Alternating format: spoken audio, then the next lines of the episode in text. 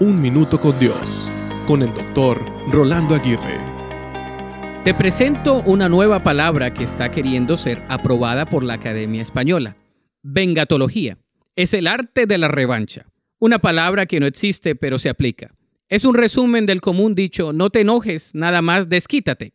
Otros dicen, la venganza es dulce. Déjame decirte que hay algo malo con eso. Es un ciclo que causa heridas y es de nunca acabar. Hay otros problemas con la venganza.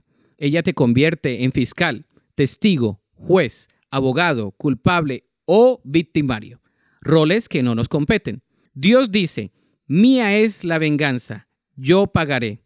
Y si Él lo dice, Él lo hará en su debido tiempo. ¿Por qué gastar energías y creatividad maquinando venganzas cuando puedes invertirlas en amar a tu prójimo? No dejes que las heridas te controlen. Dejarle las heridas al Señor y no pensar en una venganza es la mejor estrategia de romper con ese ciclo en tu vida. Te aseguro que no te arrepentirás. La Biblia dice, si tus enemigos tienen hambre, dales de comer. Si tienen sed, dales agua para beber. Amontonarás carbones encendidos de venganza sobre su cabeza y el Señor te recompensará.